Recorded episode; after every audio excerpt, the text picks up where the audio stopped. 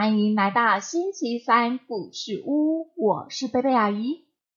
宝贝，今天我们要来说《猫头鹰博士奇遇记》里面的一则小故事，叫做《及时的甘霖》。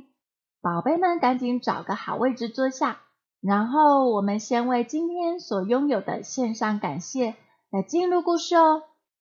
阿姨要感谢厨师机在梅雨季节里帮了我们家好大的忙，也要感谢浸信会出版社国际有限公司，还有作者潘伯昌同意阿姨在网络上念读这本很棒的故事书。那么接下来我们准备要进入故事喽。及时的甘霖，有年寒冬。迷雾森林的气温特别的寒冷刺骨，所有动物要不是躲进山洞，就是咚咚咚咚咚瑟缩进了地穴。天气如此的冰冷，没有动物能够保护。蜜蜂受的打击最大，因为夏季的暴雨淹没了大量的花卉，蜜蜂根本来不及采集花蜜。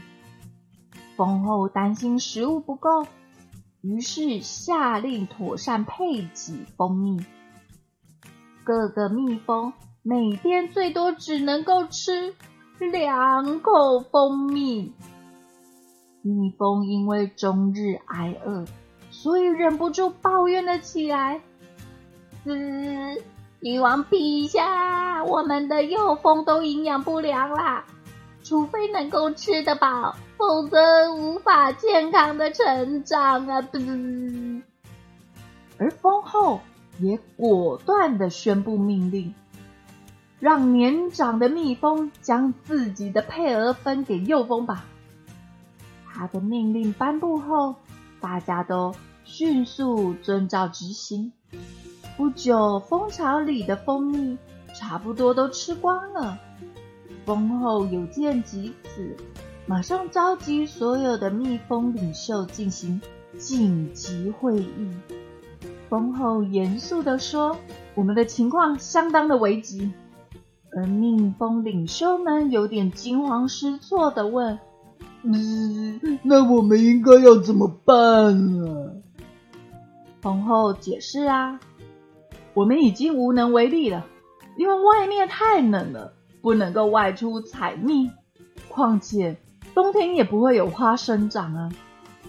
各个蜜蜂就异口同声的说：“不，呃，我们不就必死无疑了？”蜂后看到一众的蜜蜂开始心灰意冷，大感难过。他问道：“听我说，谁在夏季带领我们去寻找花朵呢？”嗯，女王陛下，你这是什么意思呢？蜂后继续说啦，而蜜蜂们也聚精会神的聆听着他说的话。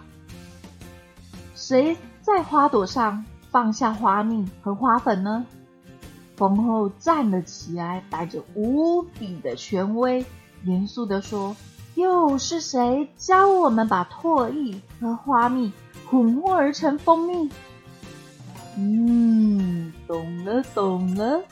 这时候，各个蜜蜂领袖开始有所领悟喽，开始明白他的意思了。蜂后声音嘹亮清晰，继续问道：“是谁教我们用蜡建造许多六角形的小房子？”所组成蜂巢呢？蜜蜂们嗡嗡大叫的说：“嗯，是他是他，他造了我们所有的蜜蜂，是他造了我们。”蜂后用坚定的语气说：“那就别失去盼望啊！”工蜂听了这话，大感鼓舞，开始手牵着手围成一圈。雀跃起舞，整个蜂巢啊都充满了温暖。几天后，最后一滴蜂蜜也吃光了，整个蜂群举起双翼，同心祈祷。第二天早上还未破晓，就是天还没亮，蜜蜂们听见蜂巢外面传来一个声响，好像是动物在敲门。守门的蜜蜂探问：“是是谁呀？”敲门的动物说。我为你们带来了食物和蜂蜜，你们可记得我去年怎么夺走你们的蜂蜜？蜜蜂开门一看，嗯，既然是大猿猴唐家，顿感喜出望外。唐家说：“